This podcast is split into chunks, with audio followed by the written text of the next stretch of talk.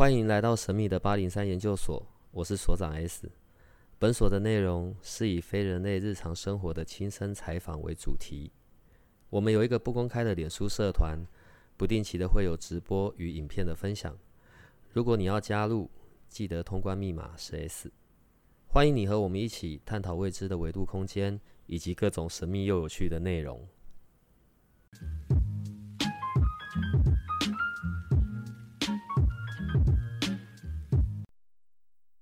呃，关于灵媒啊，然后因为那个是我小时候的事情，呃，我第一次知道灵媒这个字眼，然后当然就是你知道看书啊，然后再讲国外，因为在中国在台湾，就是在我们华人地区，其实不太会用灵媒两个字，所以我对灵媒呢就有一些很特殊的想象。对我每次看到你，我就会问你，就想要问你，请问一下你那只扫把在哪？会飞的那个扫把放耳朵里，那是金箍棒，好不好？然后后来到我们就是开始在八零三研究所，我们在聊到这些事情的时候，你知道我有时候自己都有点害怕，对，因为我你知道，如果在几在个几百年前，你啊我啊，我们大概就会被。绑去烧掉，对对对对对，嗯。然后，但是当我们开始在录，我们在聊这个透过你的眼睛所看到的另外的世界的时候，呃，当然那是很奇妙的啦。然后现阶段也越来越多人了解、理解关于灵媒的这件事。嗯，我今天想从这边开始是，当你身上有一个灵媒这个字眼的时候，对你来说那是一个什么样子的？的感觉啊，还有人们看待灵媒的方式，是不是一种很奇怪的？还是对我觉得这部分很难理解，你说说看好不好？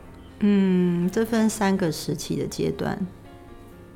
呃，以前我不被叫灵媒，不然叫什么？师姐哦，哦，师姐，好好。对对对，所以人家都说，有些人比较客气，会说老师，我怎么称呼你？是叫你师姐呢，还是老师？或者是他们直接叫我师姐？嗯。然后我就跟他们讲说，呃，你叫我老师就可以了。嗯，因为我刚开始蛮排斥“师姐”这两个字。你知道，师姐就有意向，身上穿了某种颜色的衣服，而且是素色的，我们就不说什么颜色。然后头上可能插一身发簪这样子。然后我一直觉得那样的打扮不太适合我。嗯，因为我是爱漂亮的。如果要我当老师师姐，然后我要穿成那样。然后手上可能要拿个桃木剑什么的，我就觉得那个扮相好不太适合我。嗯，对啊。然后或者是吃素啊，那是过去我们一些想法。我也的确会曾经很好奇，问过宫庙师姐，因为我看过宫庙师姐吃肉。嗯。然后我传统印象，我那时候很小，我就会觉得师姐不是应该吃素吗？然后她应该非常道。仙风道骨，对不对？然后看起来就是有那个那个样子，然后看起来就是跟别人不一样。可是我看到师姐通常都是比较胖，然后可能那个 道袍都 有点撑开她的，她的身上的肉有点撑开道袍。然后我就看到她吃肉什么之类的，然后也没有像我想象中那种美美的发簪啊。然后她可能进她的那个。呃，办事的地方你会闻到一种檀香的味道，嗯，会看到一些印啊、朱砂啊，然后一些毛笔，然后我就会想说：天啊！如果我那时候还不知道我的体质到什么程度，因为还很小，我那时候想说，如果有一天我当师姐，我绝对不要这样子。对我自己都不喜欢，然后他们身上可能会有念珠，所以讲回来，当有人开始找我问事、叫我师姐的时候，我就会跟他们讲：你叫我老师就好。或者你直接叫我名字也都可以，因为我一直认为那个名称也许是尊称，但是对我来说，它并没有很多什么特别意涵。但会强调让别人叫我老师，是因为我不想被叫师姐，这是一个。然后到我大概二十几岁开始问世的，我大概很年轻就开始问世，二十五六岁、七岁我就开始问世，被问世。所以我那时候，如果大家有看一些灵魂事务所影片，其实问世人来说，很多都是比我大好几岁，甚至二三十岁的，他们就觉得我很年轻，那我可能就穿个牛仔裤，穿个球鞋，我就去给人家问世。对，那那时候大家都叫我师姐，我很排斥。大概到了问世之后的十年后，大家开始好像哎，大家可以接受老师。我为什么会讲我灵媒？其实是最近这几年，我把我自己称为叫灵媒。你之后讲叫我小梅也可以。你有发现，其实我一直在打碎那个框架。嗯。好，首先我是人，我只是能接受讯息。我跟大家一样，我也要吃饭啊，上厕所，我有大小便啊，我也要吃，我也要看病吃药。我不会因为我今天通了灵什么的就平步青青云，然后就少一些大家所说的生老病死苦这些事，其实并不会。但是有一件事情是有一点不一样的。当我接受讯息帮别人服务之后，我的学习是，我看待事情的角度变宽了，我看待我自己的方式变宽了，我比较能够接受我做得到或做不到的地方。我比较能接受我的生活上遇到那些不顺遂，我会觉得没什么，而且很容易一个转念就过去了。为什么？因为我透过在协助别人传达讯息的同时，我帮助了我自己，看待事件角度变成比较没有那么不耐烦，那么容易生气，或是那么容易觉得自己不够好，那么难过。因为卸下了老师这个身份之外，我也是为人子女啊。哦，我也是为人的姐姐啊，或者是我也有家族，好，类似像这样，我在家族里该扮演角色也没有少一分，但是在每一次下决定，每一个念头过去的时候，我有发现有些念头我很不容易被勾住，很容易被释放。我在接受讯息这一段几十年的时间，这是我最大的学习。我的心里的那些苦跟难受，我卸除了很多很多。这就是，嗯，为什么我会把自己称为灵美，或者你叫我小梅、美美也可以，或者你叫我杰西卡也可以。我希望当大家的朋友，不要只是老，不要是什么老师、姐姐也可以，阿姨也可以，长大以后变阿妈也可以。对啊，快了，快了，快了，再过十年可以叫我阿妈，好。以前我的学生有叫我，他觉得我很像往生婆婆。往生婆婆，对，他是这样称呼我的。我在二十几岁开始沟通灵魂的时候，他们就会觉得我在沟通灵魂的模样很像一个往生婆婆。嗯嗯嗯，对，就是我的脸是年轻，但是我内心有一个很老的灵魂，就类似像这样子。我刚认识你的时候啊，然后那个时候我只知道会做灵魂沟通这件事，嗯，对，然后直到我自己就那一次嘛，我因为我那个离开的朋友，对，然后我们也做了这，然后其实对我来说真的是很吓一跳的。对，没有想到真的会有这样子的人存在，然后那个也不会像，因为我也没有去做过什么观落音这些东西啦，对，然后但是那一个整个的熟悉度跟内容，而且跟我想象的也不一样啊。我你知道我小时候就太爱看港片，嗯，对，所以我以为的那种灵魂沟通是，灵魂会附身在你身上，然后你就会变成那个样子，然后开始讲一些奇怪的东西，这样，对，就一点都不是，很像是一个翻译。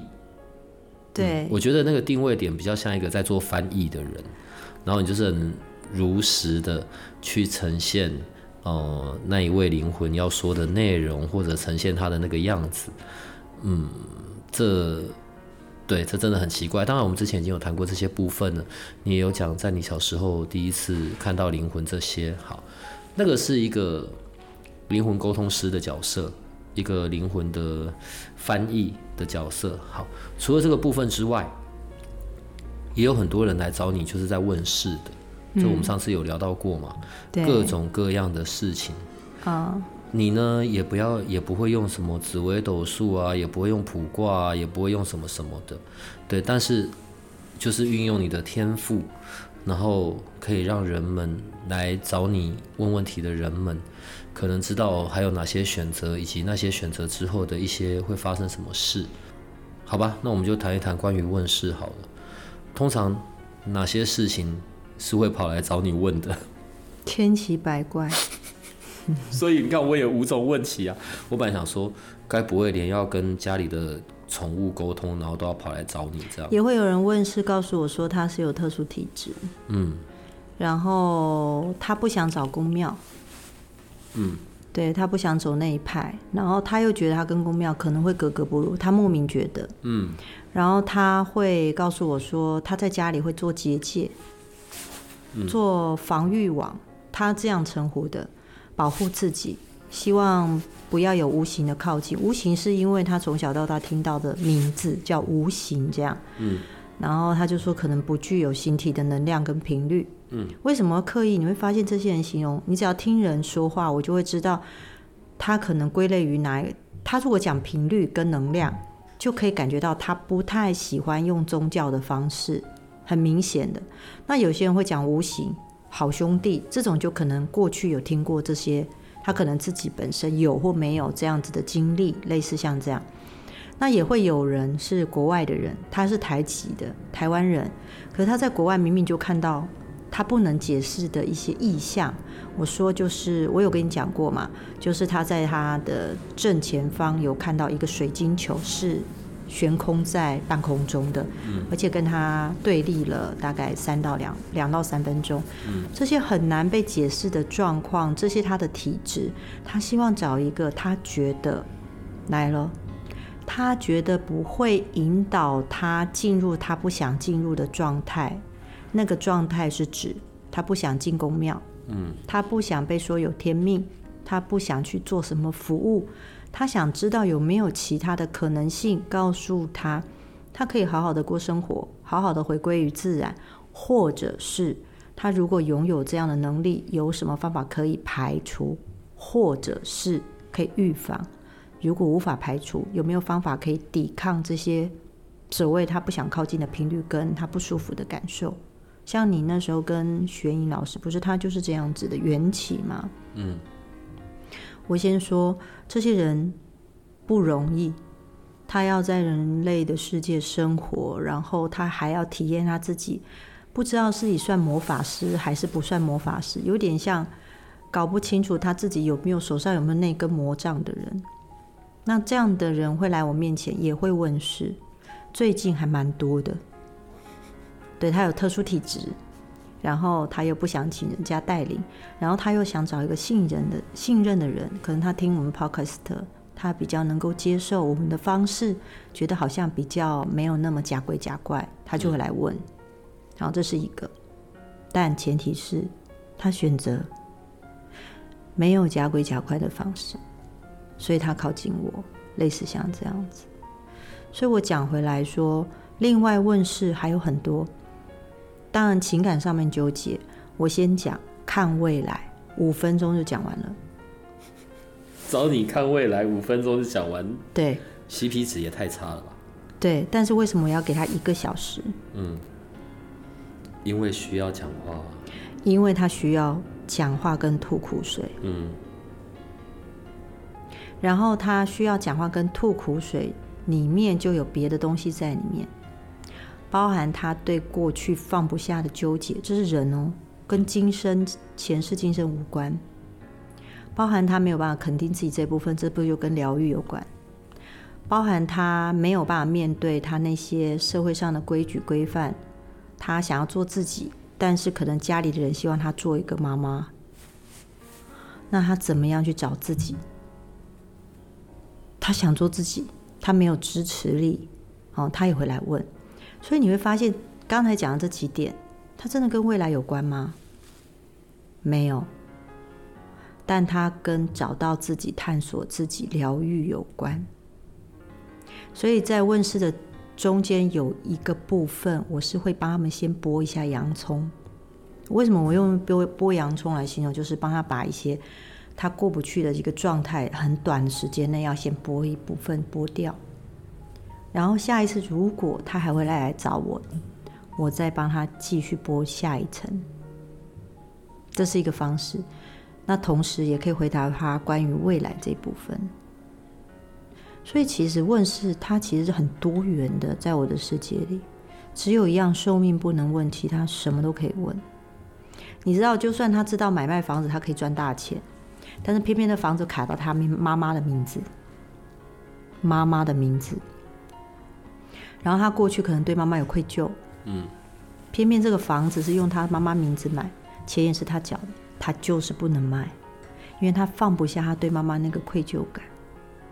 所以到底是要卖不卖？以问世来说，能赚就卖；以情感面、纠葛面来说，他卖不了。所以他想卖，一定要先处理他情感跟纠葛的那一部分，他才能下决定。可是最可怕的会不会有一种啊？就是呃，跑来问你啊，我什么时候会结婚？或者我什么时候可以有另一半？我什么时候可以有女朋友？会不会有这一款的？为什么那样叫最可怕？我觉得吧，我觉得那种最恐怖的啊，对我来说啦，啊，对，因为那个问呢，然后哎，你就要讲一个时间点出来，对，然后那个时间点就是得要发生啊，而且我们还会被录音。对，我的问世是可以录音的。嗯，好，那我们上一集有讲时间线嘛？对，所以。我没有办法去跟我的学生或问世人讲说，你每三四个月就要来，re 就是来问一下，看看还是不是走在时间线一下。对，因为你可能遇到了什么人，那个人可能是你人生的一个破口。嗯，我说会想破口，就是他会是你人生的一个影响力很大的一个震撼点。那如果那个人出现，也也许你就改变你的时间线。但是我没有办法跟人家这样讲，这种感觉很像你来做个医美，然后我告诉你，你下次要记得来打肉毒跟玻尿酸什么之类的。我感觉到很像一个 sales，所以我没有办法跟这个人这样讲。只是我，但是我会跟他说，如果你还想来问，你再来。这是一个很重要的点。你要知道，我们之所以当一个问世老师，是因为。你有求来问我才能答。好，我说讲回来，当他直接问我我什么时候可以结婚，我什么时候可以找到另外一半，什么时候会有男朋友这件事，我可以跟他讲个时间点。有没有很武断，一来就告诉他说这辈子可能会没有男朋友？没有，当然是不可以这样讲嗯，因为我等于限缩了他的可能性了。嗯，我的世界本来问世就不是百分之百。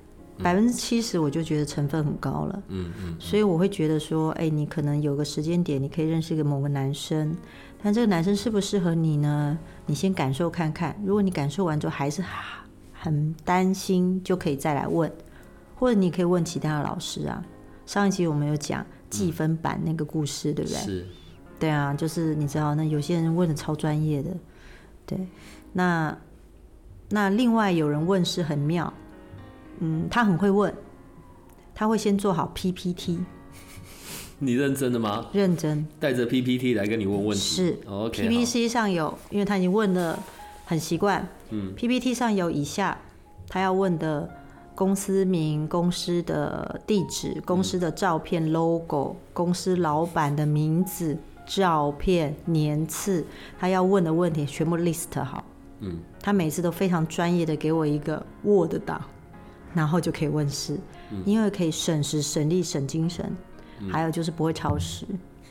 嗯，我的问世是超时会算钱的。嗯，对，类似像这样。但有些人问世纯粹吐苦水，他没有人可以说话，只有我。我不会泄露他的秘密，因为我跟他的社交圈差很远。嗯，他的心事没有人可以听，他不能跟他好朋友说，他就会来找我谈。所以大概两三个月就一次，在关系上，嗯，因为我们上一集最后没有讲到，但我们上一次并没有在这个部分有很多的琢磨，有没有那一种，譬如说，呃，他可能半年前来找你，然后他就要跟你讲，好，我跟现在这一个，我今天特别 K 笑，嗯，对，然后怎么样怎么样啊，然后过去是不是啊，以前上辈子有欠他啊，怎样怎样怎样的，对，半年前，嗯，半年后来了，对。然后依然是这个人，嗯，他半年前来是要处理这段关系嘛，半年后依然是这个关系还存在，哎，可是状态却变好了，却会变有不一样了，嗯，有有像这样子的状况的吗？有，嗯，有些人有常常有这种状况，比如说他在情绪上，然后他在跟那个男生在一起，然后他想要分口分手，嗯，然后他的想法是。他要跟那男生拿回他拥有的东西，他可能买了很多东西给这个男生，甚至买了房子。嗯。然后他想要分分手，然后他他的问题是所在，他能不能拿回他的房子？可是我们名字一打开就发现，明明就会复合啊。嗯。然后我会跟他讲，可是你会跟他复合，他就生气了。他说：“老师，你看清楚一点，是不是真的啊？”因为他很愤怒。啊，我就跟他说：“我也希望不是真的，不然你看看吧。”他说：“老师，我跟你赌，也有这种。”对，我就跟他说，就是你短时间内先不用刻意处理房子，但是，嗯，这段时间你大概给自己一个月的时间出去走走也好，一个月后你再想想是不是跟他分手。他的确就有，他们通常都会传讯息过来说，果然就像老师说的，也有，嗯，青梅竹马找上门，然后他很纠结，到底是要跟现在男朋友分手，跟青梅竹马在一起还是怎么样？但是这样子看起来像不像劈腿？哦，他也会来问。啊，基本上一看就知道，他不会要他现在的男友，也不会要前男前青梅竹马，嗯，就青梅竹马那个男生，他会再找到另外一个。嗯，但是女生因为来问事人是看不到未来发生什么事，所以他会一直纠结在现在。所以我就会跟他说，你可能过几个月，或是过一两个月，你就会发现，如果那还是你的问题，你再来问我。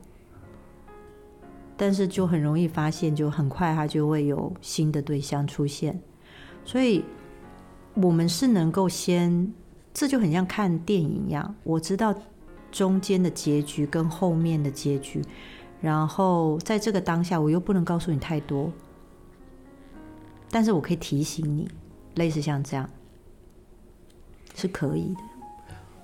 呃，在我自己曾经学过的里面呢。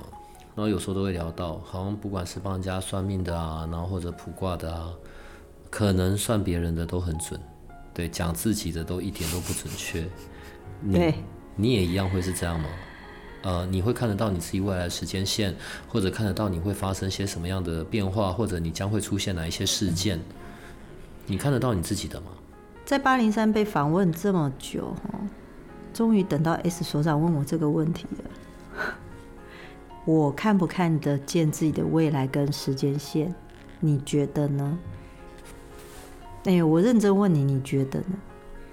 多多少少吧，可能知道什么时间点会要发生什么事，或者是该做什么事，因为有人会通知你。嗯嗯，很多人说老师自己是看不到自己的未来的。嗯啊，很多老师会这样讲。然后我旁边很好的朋友都会问我说：“老师，你看得到你自己的未来吗？然后你看，你如果知道自己未来，甚至有人，我不是在招生人类图吗？嗯，就是我要教人类图会招生嘛。然后 我有我的朋友来问我说：你是不是知道你会招生到很多人？所以你在这个月的这个时间点招生？啊，会来问我这件事。嗯，我想一下我要怎么讲。”比较好，好，我这样讲好了。我的人生因为知道这些讯息，其实是无聊的。无聊的意思就是，你可能跟我讲你发生一件事，我可能看你最近这个状态，我可能就会知道隐约知道一些事情，我可能就知道 Larry 怎么样，你怎么样，然后旁边朋友这个女孩子靠近怎么样，甚至隔壁桌可能我喝个咖啡，隔壁桌人在聊天，他在跟他们。的对面的女孩子只是在讲一个她工作的事情，我可能就会有答案。嗯，我的世界里讯息很多，你去想，每个人身上都有一个答案在那里，或者是可能性的未来放在那里。嗯，所以我其实我不看自己的未来。嗯，这会让我觉得有点乐趣。你知道那个感觉吗？会让我觉得，至少有些东西我是可以期待的，有惊喜的，当然不包含被怼、被搞那种事情。哦，不会有。你知道，我生日的时候，Larry 搞了我一次，就是做一个，就是骗我，然后我就好 OK，我就可以好是这样。然后我的很好的朋友就跟我说：“难道没有鬼可以通知你吗？”好，我们是无所不知，包含我自己的事。其实基本上，我对自己的事我是没有太大的兴趣。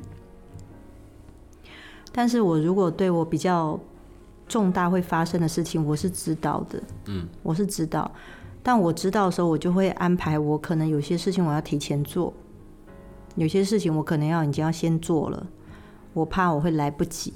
好，我自己可能会知道这些事，但大部分生活上的小事，或者是甚至换一个工作，或者是我可能要去做一个合作，类似像这样，基本上我会比较期待我自己不知道，然后我去好好的去把我自己能做的这一部分做好，这是我很 enjoy 我当普通人的一部分。嗯。这是我自己这样过生活。刚刚讲到啊，呃，在你旁边，当然这是一个很各种维度都很重叠的世界嘛。嗯嗯。对，所以当然在身边就有很多的嗯好兄弟来来去去，对，然后跟你旁边就站了一个啊，随便了，我都习惯了。他已经习惯了。然后，但是他们真的不会跟你讲吗？讲什么？譬如像你生日那一天，然后 Larry 要弄你，他们不会先通知你，哎，那个 Larry 要弄你，你小心 之类的。如果他在意这件事，他会来通知我。嗯哼，嗯，很不幸那天没什么鬼在意这件事，就等着看好戏就对了。对对对对对对对，如果他不在意这件事，他在意他就来通知我。嗯。也许有一天你们要怼我的时候，有旁边有鬼是在意的，他就来通知我。但是我先说，我不是几十年在灵魂沟通吗？嗯，还真的有不少鬼朋友会帮我。例如些什么？比如说他会通知我说：“哎，你今天家里可能会有一点事哦。”嗯，哦，你可能早上不要安排什么，或者是会跟我讲说：“哎，这个人可能有一些。”事情会找我麻烦，就比如说找我麻烦，然后他们会来提醒我，或者说来这个人的时候，比如说还问事，他们也会在旁边说：“哎，这个人有一些状况哦。”嗯，那你要跟他回答说要小心。然后你觉得我会听还不听呢？我就哦，但是基本上我不会太理会或太在意这件事。我还是觉得有些时候应对进退取决于我的诚信跟诚意。就类似像这样，所以我就比较，我会当他们是忠告了，忠固还忠告，就是类似像这样，但是我不太会特别的，但是也很谢谢他们来帮我讲这些。嗯，你看到这些鬼魂灵体，嗯，可能在附近跑来跑去都久了，也都很习惯了。嗯，你刚刚还甚至用到朋友这个字眼，对。但我现在要聊一个完全不同方向的事情，嗯，所以像这几年都会讲到哦，可能什么泰国啊养小鬼啊，这个这个这个部分，嗯嗯嗯，呃，在你曾经接触过或碰到过的。所以第一个真的可以是养小鬼的吗？第二个是真的可以驱动这种小鬼去为我们做到些什么吗？不管是去害人啊，哦，然后或者去让我的桃花变得很旺盛啊，哦，或者是让我的业务变得很棒啊，赚很多钱啊，很多业绩进来啊，是真的能够这样子的吗？那我先讲一个，相信就会有力量。嗯，我会在超觉力不断讲这件事，就是相信就会有力量。好。你相信就会有力量，你去做了一些，所以人需要仪式、仪式化、仪式感。好，那我为什么会跟人家？很多人会问我说：“呃，我先讲，人有自由意识，嗯，人的自由意识是人很珍贵的宝物，神鬼灵。”都不能够侵犯跟更改自由意识。我现在讲一次，意思是是每一个人的自由意识，你保护你自己的自由意识，你是可以不被侵犯的。嗯，包含有人想上你的身，谁想借体做什么事，谁想对你做什么，因为你有什么天命，或是谁想为你下符。我先跟你自己讲这一点，我就常会呼吁我的学生，会跟他们讲：人有自由意识，除非你认为被侵犯，嗯，不然他进不来。好，这很重要。我认为我被侵犯，意思就是已经开门了。但我认为我其实不被侵犯，那些讲那些都是屁话。你的自由意识就可以保卫，你就可以架起你的堡垒。嗯，因为你不相信，嗯，这些所有的能量意识都进不来。嗯，它没那么强大，因为你在第三度空间，你有物理的身体，所以你是可以抵御它的，嗯。所以如果你要问我有没有想小鬼我做这些事情可以对人怎么样怎么样，我们生活里面一定会遇到好事跟不好不顺遂的是一定的，嗯。所以如果你今天看到那个人，我把比如说我把这个人下了符。然后我就会觉得，我等着看他变差，一定的嘛，嗯，这是想法。然后你突然看到他有一些不顺遂，你就觉得对对对有效。可是你看到他有一点好事的时候，你就觉得怎么没效？好，为什么？因为你会把好事等于小鬼，不不好的事等于小鬼，嗯，好事等于没效。所以你希望的是，他不好的是不是比较多的？但前提之下，把小鬼这件事拿掉。这个人没被有没被下服，每天好事坏事不顺遂的事，一天到晚大家都在经过，嗯，包含我，所以我去想，是不是真的下服能够对这个人做一些频率跟动作？对，可以，但前提之下，这个人是相信的，相信有频率能够对他做事，嗯，不见得相信你的频率能对他做事，而他相信这个频率能对他动手。所以意思是说，如果你今天相信有好的频率、好的能量、好的什么在你身上，原则上很多你认为低频的东西不太容易侵犯你，这叫自由意识，这是基本保护哦。但如果很多人是老师，我觉得我身上好像有东西，他觉得我身上有有有想修行的，有人告诉我怎么样，我还是告诉大家说。不管你身上有了什么东西，他没有办法让你飞天遁地，让你倒立行走，或者是让你能够踩在天花板上走路，那你就叫他在旁边给我坐坐好。对你，因为你有事情要做。嗯，如果他有办法让你飞天遁地，然后突然可以后空翻来个十圈，或者今天游泳突然比别人快，你本来不会游泳的，那你觉得给他拍拍手，好厉害，然后继续做你的事。这样明白意思吗？嗯，所以下符养小鬼这些事情，有没有这样的符咒师？有，也有这样咬小鬼的老师也有，都有存在在这个世界上。但如果真实遇到的那个状态，如果是你的自由意识都无法保护你的时候，才需要找老师。嗯，前提是你的自由意识都无法保护你。对，这样很奇怪。你看哦，呃。在我们谈了这些背景之后，嗯，然后上一次我们有聊到嘛，嗯，究竟是命运还是机会？好，机会这件事先拿掉，那我们就来看命运吧，嗯，命运，嗯，问题是在我们从出生到我们死亡的这一路的过程，我们可能会经历过很多不同的人，嗯，然后还有不同的背景、不同的环境啊，是，这个是命，嗯，命，哎呀。好吧，我也搞不懂命到底会不会调整。对，这就是常会讲到的。嗯，那有的时候呢，在一生里面，有的时候就运气很好嘛，有的时候真的运势很低落嘛。嗯，好吧，那这种关于跟命运有关的状状态，我们又可以怎么样的去自己提早布局、预防，或者有些什么道具、法器 可以让我们愉快一点？命可以改，怎么改？嗯。这是是很多人会问，嗯，我也不太会跟我学员讲命可不可以改。为什么我今天会选择这样讲的话？他是有机会的，啊，我会讲这句话，意思是说命可以改，意思就是，但前提要做到以下：第一，随时有感恩的心，你常谢谢对方，心里谢谢，感恩的心。你说对方是谁？任何人。哦。包含你身边的人，比如说今天 S 所长来录音，带着他的小助手们，嗯，啊，谢谢小助们愿意帮你，因为没有他们你也做不成这件事。不是，是他们应该要谢谢我，因为如果没有我带他们来，他们就没有机会接触到这个世界了。嗯。好，所以好吧，你的命没办法改。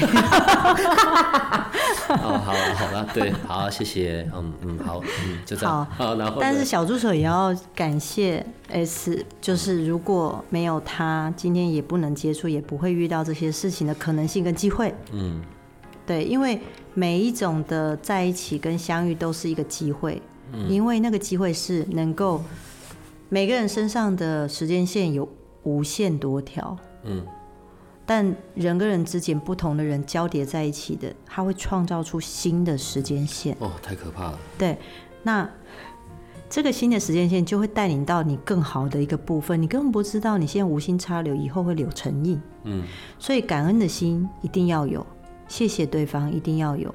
常保感恩的心，对对对，然后谢谢谢谢，然后常常知道自己做不到跟做得到的地方，可能也要谢谢自己，包含谢谢自己，嗯，包含谢谢自己很棒。你会发现为什么我要说这件事？是我在改频率，嗯，改你自己的频率。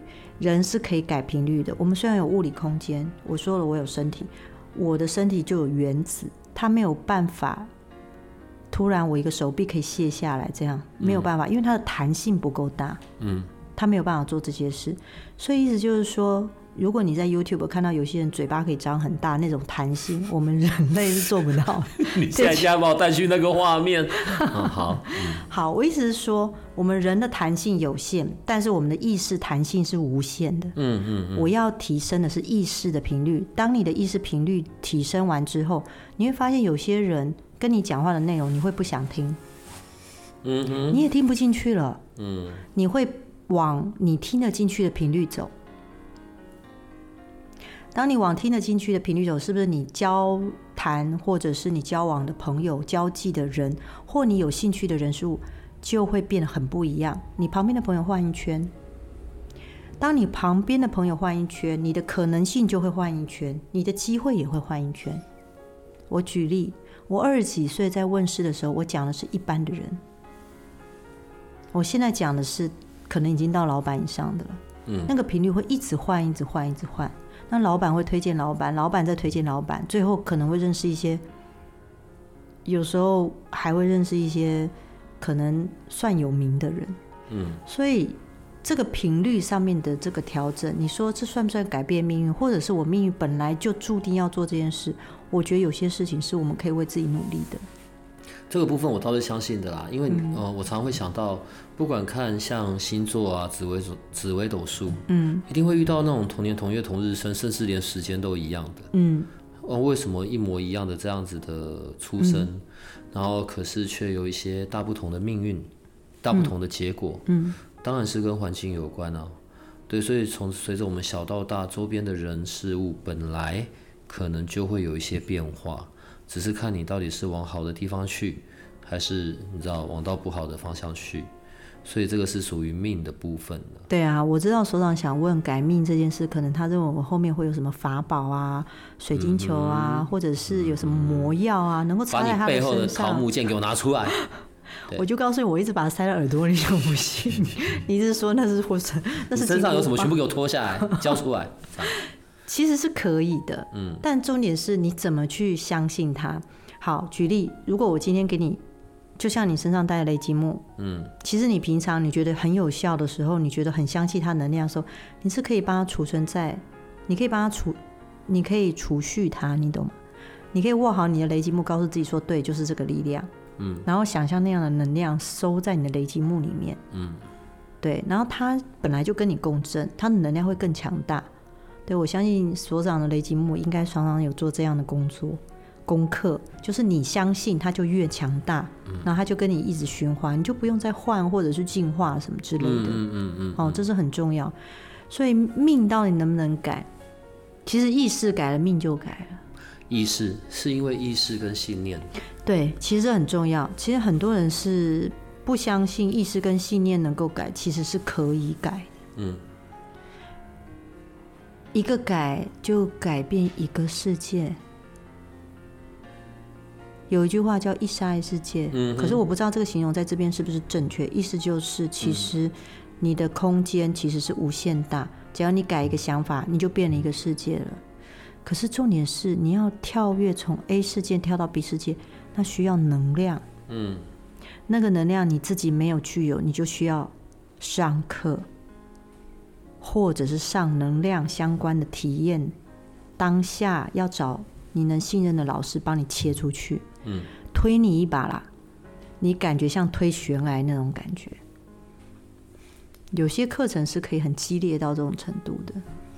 好，但那个是属于命的部分。嗯，可问题是随着时间在走，我们在人生的不同阶段，真的还是会有时运高、时运低的时候。有，对，或者倒霉遇到了不对的人。有。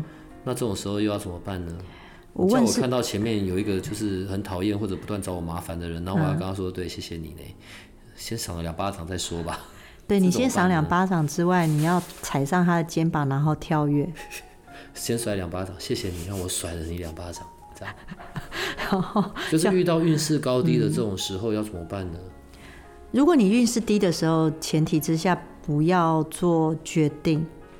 这个如果你要这样问我，我会建议不要做决定。嗯，就是你很多事都很背的时候，不要轻易下决定。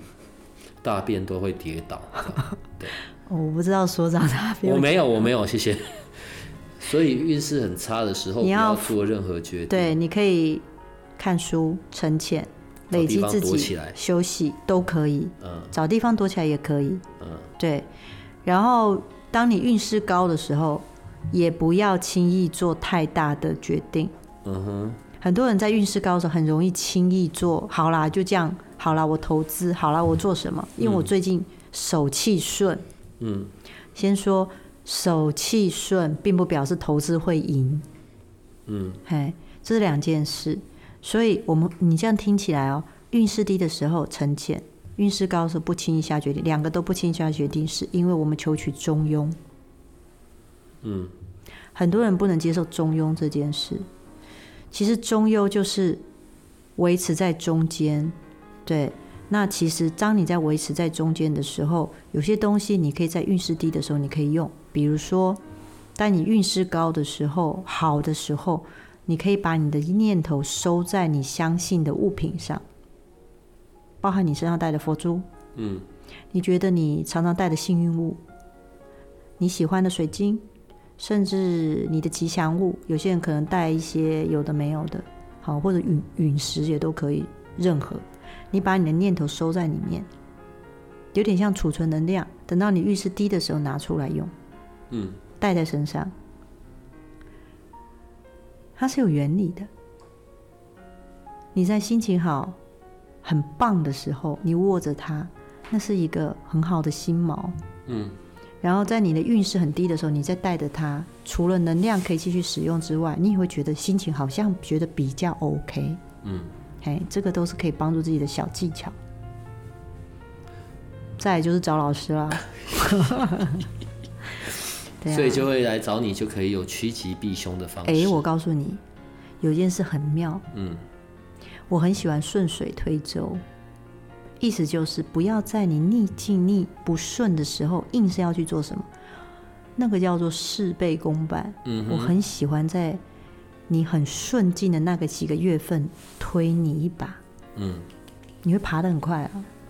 那如果不是啊？问题是通常会来找你的，可能真的就有些事嘛。对。那你现在来了，然后你看到这个人真的运势不是很好，嗯，对，然后你就会告诉他，嗯，不好意思哦，在未来八个月，你就是这个世界上最倒霉的人了。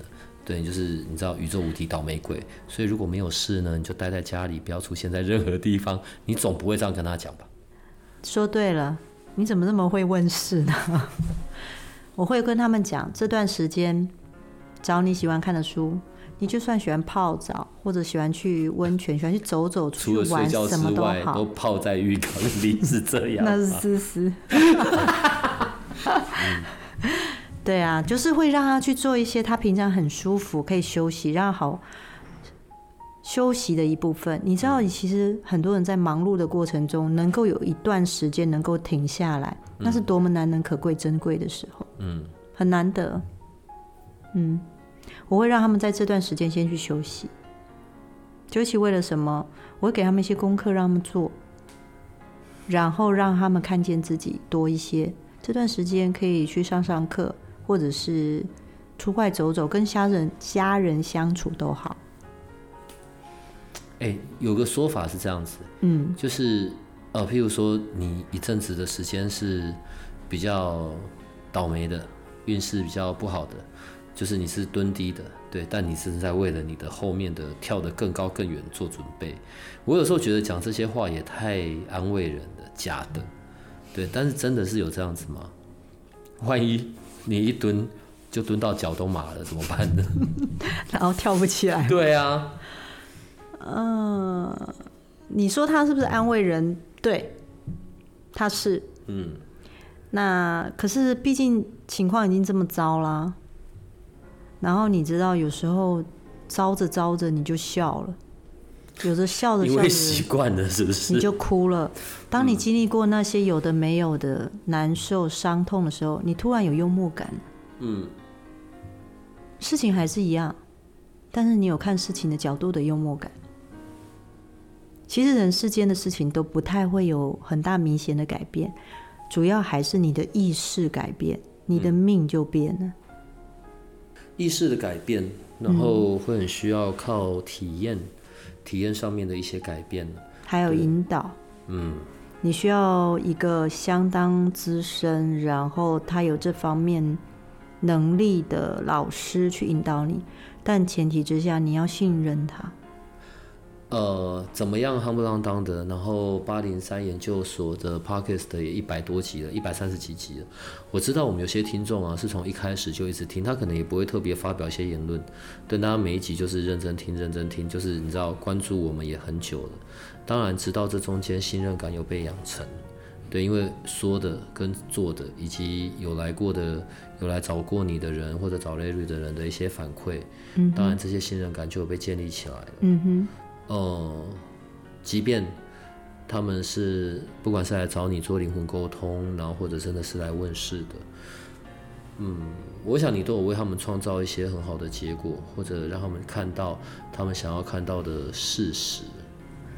嗯，关于怎么样可以让我们在辨识辨识。便是生命中的这个机会，有些有的时候是一些好的机会嘛，有的时候可能是一些不好的机会。如何可以比较好的去做选择？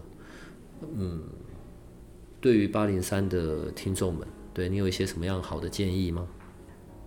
如果你在生命中遇到一个你真的很难过得去的坎，我先讲很难过得去的坎，并不表示别人会觉得你现在很难过得去。意思就是说，可能别人都觉得你现在怎么还在里面啊，还过不去啊，类似像这样。我先讲，只要你自己觉得过不去，那就是过不去。你要先能够好好的善待你自己。嗯，好。那如果你过不去，你很想经过这一切这个时间，你可以找一些你过去一直想做但是却没有做的事去做一下。比如说，你想去旅行，想要去。看书，你想要去跟一个你很久没见面的朋友打电话，或者有些事情你想要和解，你都可以去做这件事，帮助自己在做这些事情里面放下自己心目中以前曾经放不下的担子。你可能会好奇问我，可是跟我现在过不去的坎一点关系都没有。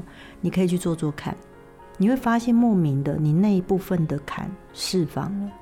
好，这是一个状态，可以去试试看。另外一个，如果你现在真的很顺遂，太开心，你觉得幸福，你怕流走。我现在太好了，可是这件事情是不是能够继续持续呢？好好的看看你身边的人，如果你现在当下，好好的感受这一切幸福的感觉跟情境，好好的记住这些情境，告诉自己，你会把它录下来，然后再回放。回放在你的脑海里，记住这一切的美好，享受每一个当下。如果你想要跟这个人说你喜欢他，很开心有他，你就说，好好的珍惜这一切，都不要让你想做的事错过。然后把它录制下来，放在你的脑海里。这一切一切的意识，在未来你过不去的，跟过得去的时候。这些能量跟记忆都可以拿再拿出来用，到时候我再教你们怎么用。所以下一集你会教我们，还有当然教我们的听众，嗯，关于怎么样让这一种很祝福的。嗯，保护的、温暖的这种能量是可以被储存住的，并且是在自己身上用出来的，对。不对？我希望我能够把这些方法教会听众朋友，嗯，让我们听众朋友能够自己拿回力量，然后让自己可以使用。我觉得这才是一个我希望，应该说我会觉得有我的我的能力，然后能够贡献给人的这部分。这段期间呢，在八零三研究所的那个小帮手的那个 line 啊，对，因为我们有太多听众的那种私人互动，我们也在做一些改版啊。嗯反正呢，现在不管是呃牛奶哥啊、玄影啊、玄影老师，对，甚至你这边，反正呢就是好吧，专人服务安排做预约的事情了。对你这边就麻烦不要。对，尽量不要让我们的听众预约等太久，好不好？好的，好的。虽然排得很满，对，但我相信，呃，来跟你谈过，不管对于未来的担忧，然后或者是比较正向一点的期待，我觉得都是会有一些好结果的。对，嗯，有有。好，我们今天就到这里吧。好，可以跟我们听众说再见了。好，大家谢谢。你总算可以好好看着镜头跟他们说再见。对对对对，拜拜。人家都称赞你很美丽，好不好？好，好，就这样吧，拜拜，拜拜。如果你喜欢我们的节目，请多帮我们分享，并且鼓励订阅，让八零三研究所可以持续成为你探索灵能世界的另一只眼睛。